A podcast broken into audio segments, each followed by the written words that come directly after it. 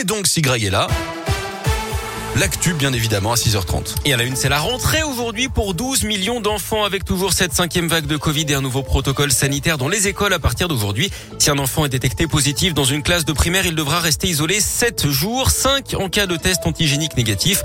Pour ses camarades de classe, 3 tests seront désormais nécessaires aux enfants, un antigénique le plus rapidement possible et deux autotests fournis par les pharmacies à J 2 et J 4. Une déclaration sur l'honneur des parents sera nécessaire pour retourner en classe. Changement également aujourd'hui pour les adultes le télétravail devient obligatoire au moins trois jours par semaine pour les emplois où c'est possible. Et puis c'est le retour du masque obligatoire à l'extérieur pour les adultes, mais aussi pour les enfants dès 6 ans. Et notez que Jean Castex réunit aujourd'hui 10 ministres du gouvernement. Il s'agit de faire le point sur l'impact du variant Omicron, notamment sur la continuité des services publics essentiels. Et puis à partir d'aujourd'hui, le centre de vaccination de Gerland propose des rendez-vous pour les enfants de moins de 12 ans. Vous le savez, la campagne est désormais ouverte aux enfants dès l'âge de 5 ans. Ce sera sur rendez-vous les lundis, mercredis et vendredis.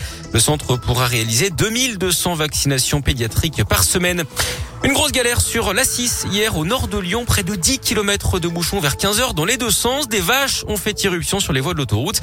Le véhicule d'une famille a d'ailleurs percuté l'une des bêtes à hauteur de Belleville-sur-Saône, près de Villefranche. Le conducteur et les passagers en sont ressortis indemnes, mais la circulation a été perturbée pendant plus de deux heures dans les deux sens, puisque plusieurs ruminants avaient franchi le terre-plein central.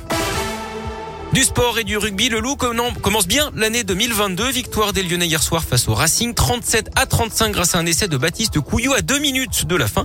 Les Lyonnais sont sixième du classement et donc en lice pour les playoffs.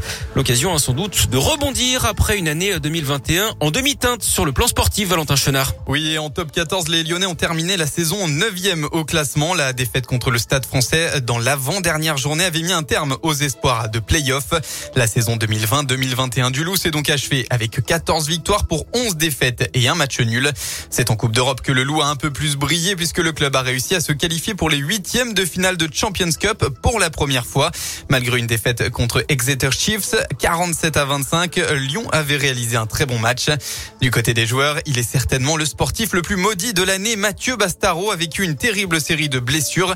Il avait démarré 2021 avec une opération du genou et à son retour après huit mois d'absence, le troisième ligne s'était fracturé la main droite et avait dû être une nouvelle fois opéré. Le second retour lui aura été encore plus fatal puisque le 28 novembre dernier, Mathieu Bastaro a subi une rupture du tendon des deux genoux.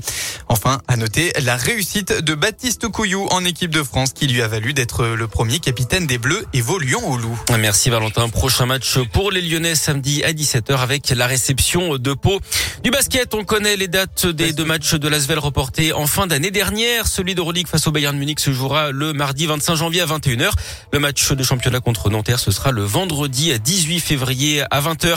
Et puis en foot, les résultats des 16e de finale de la Coupe de France. Hier, qualification de Marseille, de Monaco et de Saint-Etienne. Le Clermont Foot a lui été sorti par Bastia, club de Ligue 2.